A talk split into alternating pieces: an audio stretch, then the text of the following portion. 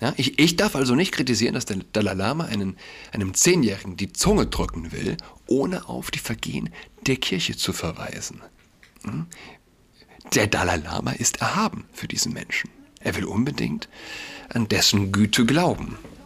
Und wie viele Menschen, wie viele Menschen gibt es, die Buddha-Statuen bei sich zu Hause stehen haben?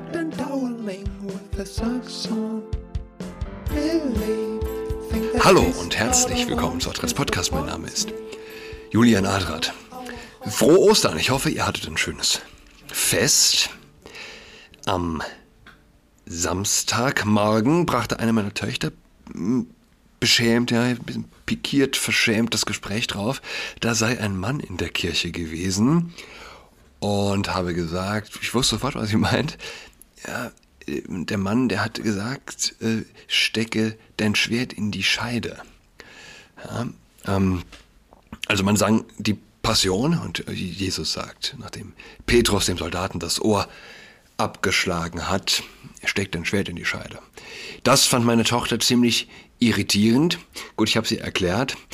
Ähm, hm, klar, aber natürlich irritierend. Das Ganze gesungen, jede Silbe äh, betont. Und, äh, aber ganz im Ernst, ich habe denken müssen, Donnerstag, die Fußwaschung. Ja?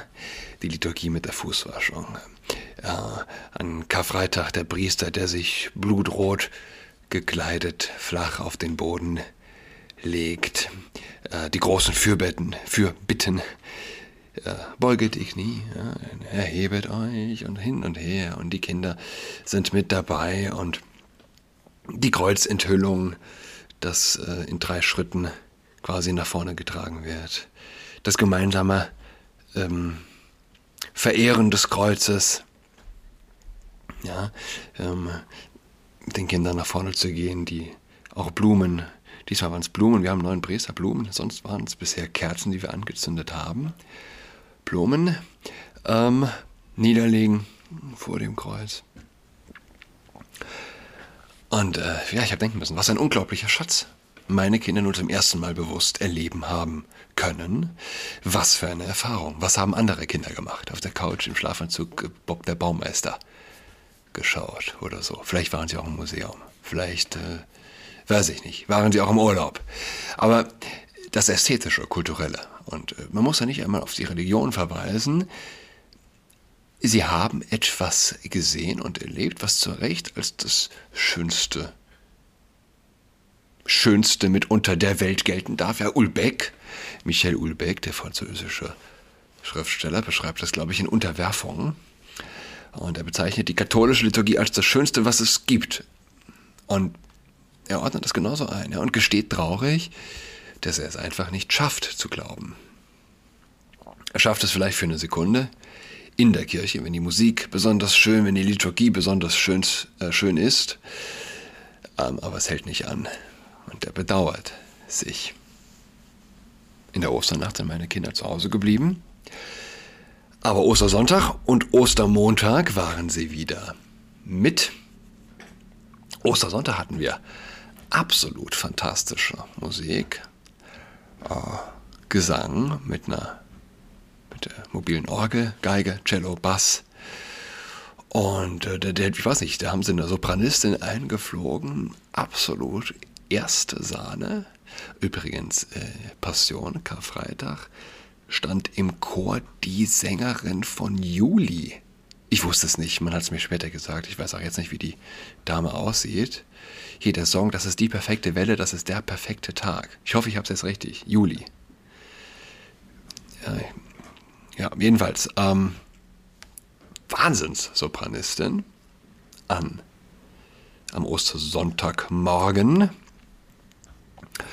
und äh, wir waren recht spät dran. Wir haben uns aufgeteilt und äh, meine Kinder saßen direkt vor dem Ensemble, direkt vor der Musik, rechts vor dem Altar und keine KI der Welt, kein Netflix kann eine real singende, attraktive Frau, muss man in dem Fall noch dazu sagen. Ist auch nicht immer so. Ähm, eine schöne Stimme muss, muss nicht einhergehen mit sonstiger Attraktivität. Ja? kannst einen Menschen, was eigentlich schön ist, hast in der Stimme hast du eigentlich die Würde so oder so drin. Weiß nicht, wie die Person aussieht. Jedenfalls, keine KI der Welt, kein Netflix kann einen real singenden Körper, einen real musizierenden Körper ähm, ersetzen. Ein real musizierende, äh, mu musizierende Menschen, über die das Sonnenlicht ja, sich im Weihrauch bricht. Das ist alles, was ich sagen möchte. Es ist kein Zufall, ja, dass sich die schönste Musik dort gebildet hat, wo wir die Menschwerdung Gottes und sein sich verschenken in Brot und Wein feiern, in Fleisch und Blut. Fleisch und Blut. Es wird so wichtig, jeden Tag mehr, und es gilt sich darauf zu besinnen, gerade in den heutigen und uns, was heißt drohenden, aber in den KI-dominierten Zeiten, in denen wir bald leben werden. Apropos Ulbeck, hier, ich lese von Berliner Zeitung. Ulbeck will also einen Film verbieten lassen, nachdem er den Trailer gesehen hatte. Darin ist der Autor mit nacktem Oberkörper in einem Bett zu sehen, später mit einem schwarzen Pyjama. Er küsst und umarmt eine junge, leicht bekleidete Frau. In einem am Freitag erschienenen Interview mit der Süddeutschen Zeitung nennt Ulbeck den Trailer widerlich. Vor Gericht ging es um den Vertrag zwischen Ulbeck und dem Kollektiv Kirak, in dem der Autor zugestimmt hat, an dem Filmprojekt mitzuwirken. Der Richter erklärte diesen Vertrag für legal, auch wenn Ulbeck behauptet hatte, er sei deprimiert gewesen, als er an dem Film mitarbeitete. Gut, das ist er immer, mehr oder weniger. Er sei müde und betrunken gewesen, als er den Vertrag unterzeichnete. Er hätte nicht gewusst, worauf er sich einlässt. Sein Anwalt habe ihn nun gebeten, alle Rezepte für die Antidepressiva und Angsthämmer zu finden, die er damals nahm, sagte Ulbeck in dem Interview. Seine Unterschrift unter diesem Vertrag sei vielleicht das Dümmste gewesen, was ich je in meinem Leben gemacht habe, heißt es weiter. Berufung habe er auf Berufung habe er auf Anraten seines Agenten eingelegt, dem gegenüber er ein schreckliches Schamgefühl habe, weil er ihm den Vertrag mit Kirak nicht vorgelegt habe. Dem Filmemacher Stefan Ruitenbeek von Kirak wirft er in dem Gespräch vor, ihn zerstören zu wollen, um berühmt zu werden. Und jetzt das, worauf ich eigentlich hinaus will. Er fühle sich jetzt, wie es Frauen erzählen, die vergewaltigt wurden, sagte er in dem Interview. Sie haben das Gefühl, dass ihr Körper nicht mehr ganz ihnen gehört. Sie schämen sich, obwohl sie sich nicht schämen sollten, aber sie schämen sich trotzdem und dann ekeln sie sich vor Sex. Ich habe nun alle diese Symptome. Ist, und ich fand das bemerkenswert, insofern, als wir hier einen alten Lustmolch sozusagen haben. Ähm, einen schwerreichen Multimillionär, der ganz gewiss mit allen Wassern des Hedonismus, sage ich mal, gewaschen ist. Ähm, auch die Bücher, die er geschrieben hat, kommen ja nicht aus dem Nichts. Wer die Bücher gelesen hat, weiß, wovon ich rede. Und ähm, ja, und er erlebt eine Wahrheit, er erlebt einen Schmerz, der auf eine Wahrheit hindeutet, letztlich auf was? Na klar, auf die Sexualmoral. Darauf, dass wir Körper sind, dass Sex etwas ist, ja, was nicht egal ist, ja, was man nicht billig hergeben kann, ohne dafür zu zahlen. Seelisch oder körperlich. Und Ulbeck, und ich sage das nicht als jemand, der sich über Schaden vor, in keinster Weise, ich bin großer, großer Fan von Ulbeck. Ja? Er erlebt nun dieses gerade. Ein alter, ähm, ja, mit allen Wassern gewaschener, äh, ja, Mensch. Wo wir von berühmten Perversen sprechen. Habt ihr das gesehen mit Dalai Lama? Er küsst einem offensichtlich sich, logisch, sich ekelnden, vielleicht weiß ich, zehnjährigen Jungen auf den Mund, hält seinen Kiefer in, seiner, in, der, Hand, ja, dann streckt er die Zunge raus und verlangt wohl, dass der Junge äh, ihm die Zunge lutscht. Mal googeln, wenn man es noch nicht gesehen hat. Ich habe zwei Bilder gepostet. Eins, wo er lächelnd nach dem Jungen greift, dann eins, wo er seine Zunge rausfährt. Was waren die Kommentare? Äh, achso, und getitelt hatte ich es mit dem Zitat von Dalai Lama. Äh, äh, alles, was du mit einem Lächeln beginnst, ist dir fast schon gelungen. Ja, deshalb das erste lächelnde Bild von ihm. Äh, wie könne ich so etwas posten? Die Kirche habe sich, habe jahrelang oder habe in Kanada Ureinwohner gefoltert. Bitte? Aber es zeigt gut, ja, wie der Mensch tickt. An etwas hängt des Menschen Herz. Er kann sich Atheist nennen, egal. Etwas ist ihm heilig. Ja? Er, stellt, er hat immer eine Hierarchie in der Moral. Wisst ihr, wie ich meine? Ja, ich, ich darf also nicht kritisieren, dass der Dalai Lama einen, einem Zehnjährigen die Zunge drücken will, ohne auf die Vergehen der Kirche zu verweisen. Hm?